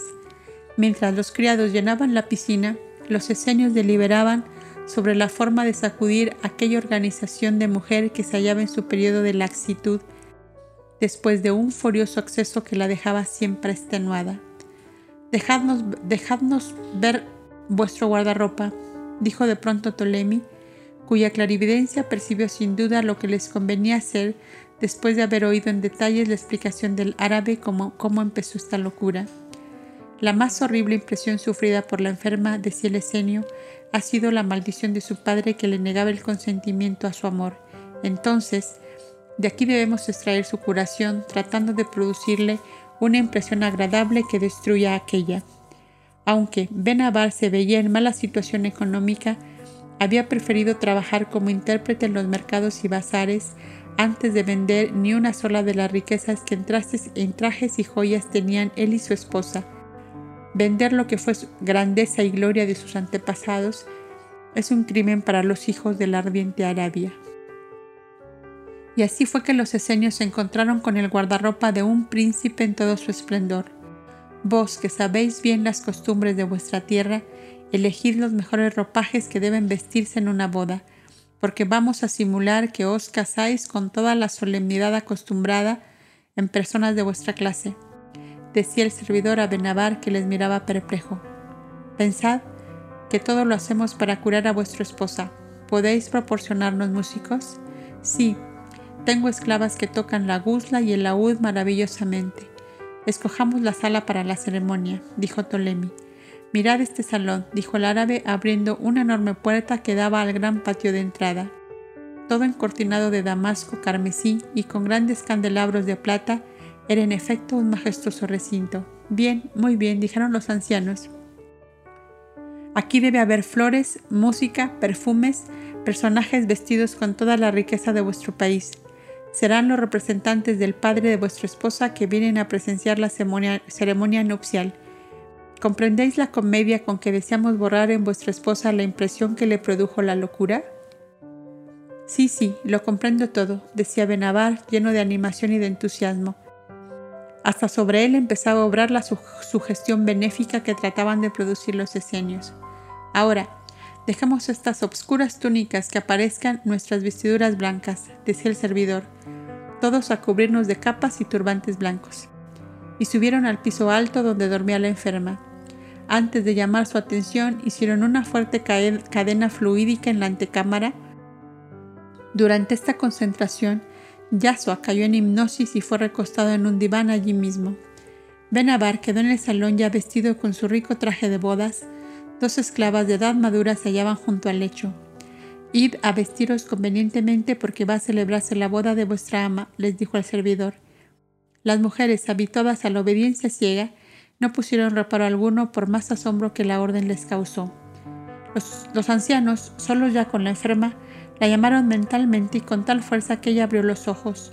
Una inmensa pena se reflejaba en ellos y algo de fiebre en el rojo rubí de sus labios que temblaban ligeramente. Un círculo violeta rodeaba sus grandes ojos negros. Alteza, le dijo el servidor, Vuestro Padre nos envía aquí para presenciar en su nombre vuestra boda. En el salón os espera Benabar con su séquito. Ya estáis curada de la enfermedad que retardó este acontecimiento que no debe demorarse por más tiempo. La joven, que no tenía más de 18 años, se incorporó y pasó varias veces su mano por los ojos, por la frente, palpó sus cabellos, su cuerpo mismo. Yo duermo, yo sueño. Acercaos que os toque. Los esenios le tendieron la mano. Pobre princesita enferma. Os tuvo tan mala fiebre que aún creéis estar delirando, decía Melquisedec, cuya dulce voz pareció animar a la enferma. Vamos, aquí vienen vuestras esclavas a vestiros el traje de bodas. En efecto, las mujeres en número de ocho entraban con grandes cajas abiertas donde se veían sedas, gasas, perlas en abundancia que espantaba. Bendición de Alá, qué horrible pesadilla he tenido, exclamaba la joven comenzando a explicarse a sí misma lo que le había ocurrido. La sugestión benéfica comenzaba su obra. Los clarividentes vieron el espíritu radiante de Yasuo dormido, que se acercaba al lecho de la enferma y le ponía las manos sobre la cabeza. Idos vosotros, dijo a los ancianos, que me vestirán enseguida. Muy bien, cuando estéis lista os conduciremos al salón, le contestó el servidor. La pobrecita abrazaba a todas sus criadas a las cuales decía contenta y feliz. Por fin consintió mi padre. Ya no estoy maldita, oh bendición de Alá. La sumergieron en la fuente cuyas aguas habían sido magnetizadas y la vistieron con el más hermoso de sus trajes, blanco y oro, según la costumbre, y envuelta en el espeso velo que le ocultaba a todas las miradas. El servidor la tomó de la mano y precedidos de los otros esenios y seguidos de sus ocho esclavas, bajaron las escalinatas al pie de la cual las esperaba de Navar con unos cuantos caballeros de blancas capas y turbantes cuajados de piedras preciosas. Penetraron al salón donde el servidor bendijo la unión, después de lo cual Benavar le levantó el velo para ver el rostro de la desposada, según el ritual árabe para los casamientos. Ya no estamos malditos, Benabar, fue la primera frase de la pobre enferma. Cuán feliz soy, soy con tu amor y la bendición de mi Padre. Yasua se había despertado al sonido suavísimo de la música arabeña cuando Zafira bajaba la escalera, y él siguió también bajando detrás del cortejo. En su corazón de hombre amor resonó también un concierto nupcial, porque veía la felicidad y el amor resplandeciendo en dos corazones que, hasta pocas horas antes, eran dos sepulcros en que anidaban la muerte. Abrazó a Benabar con toda la efusión de su alma y besó la mano de Zafira. ¡Qué hermoso doncel! exclamó ella mirando a Yashua. Es un profeta de Alá que comienza su vida de luz sobre la tierra, díjole el servidor. En nombre de nuestro Dios amor os digo, sed felices con el amor que os une en este instante díjole Yasua conmovido profundamente. Los jóvenes desposados querían obsequiarles con hermosas alhajas, pero ellos rehusaron toda compensación material. Que diga Yasua, propuso el servidor, cuál es la recompensa que deseamos. Todos miraron hacia él, hacia donde él estaba. Vuestro amor debe ser fecundo como el amor de Dios, del cual nace, dijo Yasua después de un breve silencio, y nosotros seríamos tan dichosos como vosotros en este instante si nos vamos de aquí sabiendo que vosotros dos seréis como los padres de los desamparados que sufren hambre y miseria. Cuando Benabar tradujo para Zafir estas palabras, la joven corrió hacia, Yasua y le dijo en árabe, Os juro por la memoria de mi madre muerta que seré dulce como la lluvia para todos los que tienen penas en su corazón. La feliz pareja entregó poco después la vieja torre a los terapeutas para refugio de ancianos, enfermos y huérfanos y se trasladaron a Tiro con el fin de alejarse de la proximidad peligrosa de la Arabia, donde persistía el odio de los familiares de Zafira que se habían visto defraudados en sus grandes ambiciones. En la capital fenicia se establecieron con un taller de tejidos, de telas de Persia y la fabricación de perfumes de Arabia. Por varias veces les visitó Yasua, y se hospedó en su casa cuando ya empezaba su vida de misionero. Jaleví, años más adelante, cuando ya estaba convertido en el apóstol Bernabé, les incorporó a la iglesia de Antioquía, donde vivieron hasta el fin de sus días. Sus hijos nacieron ya en el seno del cristianismo que empezaba a difundirse por toda el Asia Central. Una hora después la caravana emprendía la marcha por la hermosa llanura tapizada de verde césped y atravesada en todas direcciones por los arroyuelos afluentes del río Na el Ahuag, que desemboca en los lagos del sureste de la ciudad de Damasco hacia donde se dirigían. A uno y a otro lado del pintoresco camino se encontraban granjas, cabañas, huertos de una fertilidad maravillosa. A lo lejos y hacia el oeste se veían como recortado en el azul sereno de los cielos el magnífico Monte Hermón con sus cedros gigantescos y sus platanares interminables. Algunos de los esenios se habían formado en aquel escondido santuario que fue en verdad nido de ruiseñores del amor divino y de la divina sabiduría. Yasua mismo recordaba con amor los años de su primera infancia, transcurridos allí hasta cumplidos los siete en que volvió con sus padres a Nazaret. Allí está la tumba de mi primer maestro esenio, Hilarión de Montenevo que con frecuencia me da breves mensajes escritos anunciándome que vendrá a escucharme de cerca cuando yo salga del nido. Esto decía Yasua Melquisedec que marchaba a su lado. ¿De modo que tu antiguo preceptor te da una cita para el plano físico? Así parece. ¿Y qué entendéis vos por ese salir del nido? preguntaba Yasua a su compañero. Pues sencillamente, cuando comiences tu enseñanza a la humanidad, así lo he creído yo, pero decidme, ¿cómo nos encontraremos y cómo haré yo para reconocerle? O, en cuanto a eso, descuida que la ley tiene caminos ocultos e insospechados. En uno de esos mensajes me dice que cambiará desde esta etapa de vida la forma de evolución porque la ley le marca pruebas y misiones bien diferentes de las que ha tenido desde lejanos tiempos, Dice que debe, volver a lo que fue hace ocho mil años. Supongo, dijo el esenio, que conoces algo de la actuación de las escuelas de divina sabiduría en los orígenes de la civilización adámica hace ocho mil años. Lo sé de referencia y de paso podría decir, contestó Yasua, porque me hicieron estudiar a fondo la filosofía antuliana y la historia de esa época. Me falta profundizar en la filosofía Kouda de los comienzos de la civilización adámica pues en aquella época tu primer maestro Esenio hacía su evolución en el sexo femenino y fue la madre de aquella Ivana que había aceptado traer a la vida al hombre luz, Abel, en su quinta jornada mesiánica. Sí, sí, algo sé de todo eso, contestó Yasua. Y pronto sabrás a fondo todo lo referente a esa época, cuyos acontecimientos conoce a medias la humanidad actual, díjole el esenio que a su regreso de Ribla sabía, que, sabía ya que Yasua comenzaría sus estudios mayores. Yo tengo esperanzas de buenos descubrimientos en el archivo que vamos a revisar, añadió Lesenio, y me son demasiado largos los días que tardamos en llegar a Ribla. Pero, ¿qué os falta por saber? preguntó Yasua, creyendo sinceramente que sus maestros esenios lo sabían todo. Oh Yasua, ¿es tanto lo que ignoramos? Hay lagunas de siglos entre unos y otros acontecimientos de los que están vinculados con la obra de elevación espiritual de la humanidad.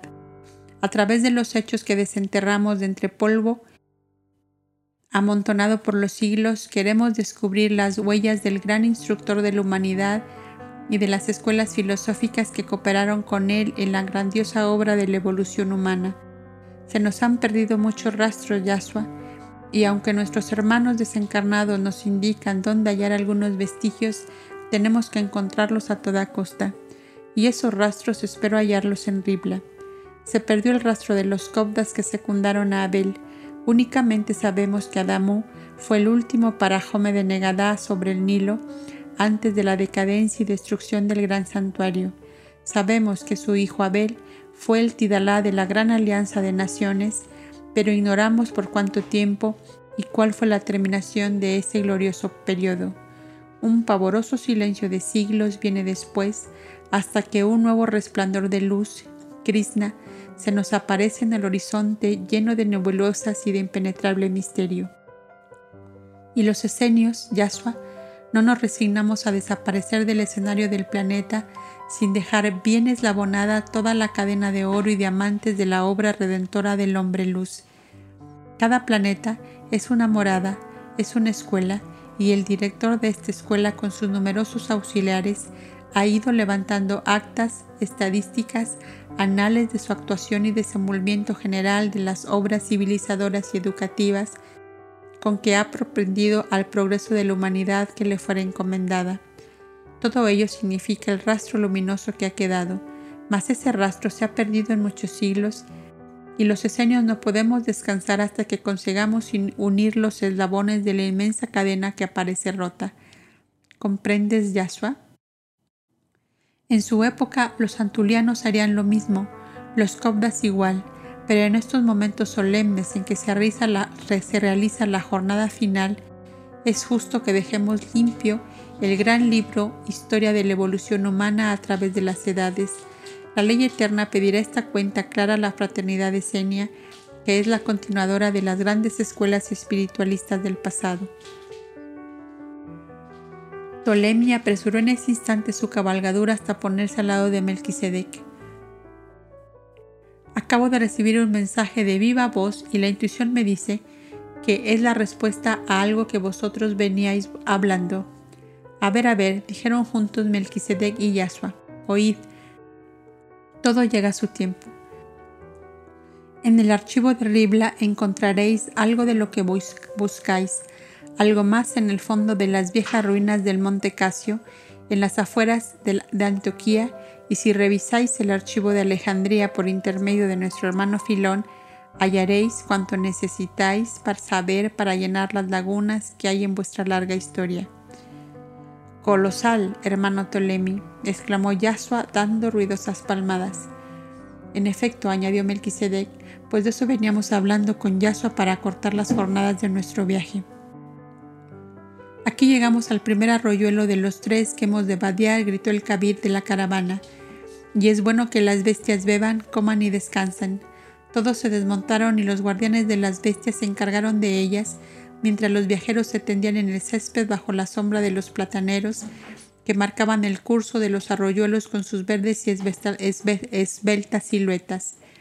Hemos hecho la primera jornada de las tres que tenemos hasta Damasco, decía el servidor, que muchas veces había hecho este camino. Aquí, añadió, tengo unos viejos amigos a los cuales visito cada vez que viajo por estos lugares, y ahora, hace ya más de cuatro años que no les veo. ¿Me queréis acompañar? preguntó a sus compañeros. ¿Pero dónde están esos amigos si aquí no se ve ninguna casa? inquirió Yasua mirando en todas direcciones. ¿Que no? Pues ya lo verás. Y el servidor se echó a andar hacia una lomada verde cubierta de arbustos y de enredaderas, y donde algunos olivos centenarios y unas enormes higueras flanqueaban la verde loma como protegiéndola de los vientos ardientes de Arabia que de tanto en tanto soplaban cual huracanes de fuego. Al dar vuelta la lomada por el lado del oriente, se vio como si estuviera cortada verticalmente y ese corte aparecía todo cubierto de fuertes troncos de plátano. Entre un tronco y otro había una puerta y sentados junto a ella dos hombres, anciano el uno y joven el otro. Hacían unos extraños cordeles con tiras muy finas de cuero de animales cada uno tenía al lado un grueso rollo del cordel que iban tejiendo. Al ver al servidor dejaron todo y corrieron a abrazarle. Al oír las exclamaciones de regocijo, asomó a la puerta una mujer ya de edad con un niño de pocos años, que se agarraba a sus faldas y le impedía andar. Toda una familia, exclamaba Yasua, toda una familia bajo esta loma de tierra. Esto es maravilloso. Llegaron hasta la puerta de la mísera cabaña con grandes gritos del niño que huía de las gentes como un corzo asustado. Aumentó la familia por lo que veo, dijo el servidor, tratando de consolar con caricias al pequeñín que chillaba más y más, ocultándose entre los pliegues del vestido de la mujer. Sí, sí, decía el anciano, a los pobres nos caen estos regalitos como una pedrada en un ojo. Pero debes confesar, Yuref, que esta pedrada es hermosa, continuaba diciendo el servidor. Trae aquí unos bancos y te visitaremos todo el tiempo que la caravana descanse. Entre el anciano y el joven, que dicho sea de paso tenía una de sus piernas de palo, por lo cual andaba con cierta dificultad, sacaron bancos, y el niño fue demostrando algo de amistad al servidor que le había levantado los brazos. Yasua, mientras tanto, observaba con interés la extraña vivienda, donde los troncos por dentro y por fuera hacían el oficio de pilares que sostenían la cueva hábilmente abierta en la loma de tierra pedregosa, donde los musgos sedosos hacían bien el papel de decoración natural. La mujer, ya de unos 60 años y de aspecto triste y sufrido, les ofreció una fuente de higos y pan fresco cocido al rescoldo que aún estaba caliente, era cuanto tenía. Cuéntanos, Yuret, de tu vida y sobre todo cómo te vino este niño, decía el servidor a su viejo amigo. El paso de las caravanas siempre nos trae algún socorro, porque el Kabir ya nos conoce y deja cuanto sobra a los viajeros después de la parada. Hace unos tres años y meses que una tormenta de viento, lluvia y relámpagos detuvo en cesárea la caravana y solo se arriesgó un viajero que decía tener mucha prisa de llegar a Damasco. Pasó a todo correr de su caballo como un negro fantasma de la noche y solo alumbrado por la luz de los relámpagos. No bien había pasado, sentimos los gritos de una criatura que a pesar de la lluvia y los truenos, llegaban a nosotros tan lastimeros que aún a costa de vernos tirados a tierra por el vendaval, salimos mi hijo y yo hasta el camino. Nos encontramos este niño que debía tener unos seis meses y que era tan hermoso como es ahora. ¿Quién es? ¿De dónde viene? ¿Por qué le arrojan sus padres? Todo es un secreto que no podemos descifrar. Cuando pasada la tormenta llegó aquí la caravana, yo fui al Kabir para averiguar si él sabía algo de este secreto. Nada sabía, y si solo podía decir que el viajero que se adelantó hacia Damasco se había unido a la caravana en Cesarea de Filipo y que llevaba como único equipaje un fardo pequeño, ropas a lo que parecía puesto en una alforja, era esta, mirad, dijo el anciano, descolgando de un soporte en los troncos una alforja de esparto rayado que tenía dos compartimentos.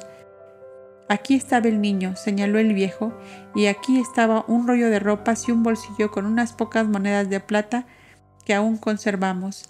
Esta es toda la historia. Caso sentado en un pequeño banquito, que era un retazo de tronco de plátano, se había conquistado la amistad del niño que se acercaba a él sin temor alguno. ¿Tiene nombre? preguntó uno de los esenios. Entre el bolsillo de las monedas venía una tablilla pequeñita con esta palabra, Boa Nerges, y así llamamos al niño sin saber lo que decimos. Tal palabra es árabe antiguo y quiere decir hijo de la tempestad, dijo Melquisedec, que conocía a fondo desde los remotos orígenes de la lengua nacida en el antiguo peñón de Sindhi, que más recientemente se conocía por Monte Sinaí. Pues está bien puesto el nombre, decía el anciano, que en una noche de tempestad llegó a nuestra cabaña. Bien, bien, Yuref, dijo el servidor, no te pese la hora de misericordia que hiciste, que acaso por ella Jehová te da la paz y la abundancia. Así es, servidor, dijo la mujer, cuyo nombre era Fati, pues desde que el niño vino, es abundante la caza de animales salvajes y más pedidos hay de los cordeles que nos compran los viajeros para llevarlos a otros países. Mi marido y mi hijo trasnochan para cumplir con los encargues. Enseñadnos la tablilla y las monedas si no hay inconveniente, dijo de nuevo Melquisedec. Oh, ninguno, contestó el anciano, y fue a buscar en una botija de barro debajo de su cama de troncos y pieles lo que le habían pedido. Estas monedas, observó el esenio, no son del gobierno romano, sino que provienen del Irán, son persas. ¡Qué misterio! El nombre árabe y las monedas persas. ¿Qué os parece, servidor, si tomamos las monedas y damos igual valor en plata romana? Nos servirían para estudio y como hilo para descubrir el origen de este niño, también la tablilla. ¿Conscientes, Yuref? preguntó el servidor. Ni me lo preguntéis, contestó el viejo. ¿Qué hace este pobrecito con estas monedas y con la tablilla? Muy bien, ahora va a darte Jehová el gran premio por tu obra de misericordia. Preparad todas vuestras cosas y a nuestro regreso vendréis con nosotros a la provincia de Galilea, donde con vuestro oficio de cordeleros podéis muy bien mejorar tu situación. Pero, ¿y la cacería de animales salvajes? preguntó el joven que habló por primera vez.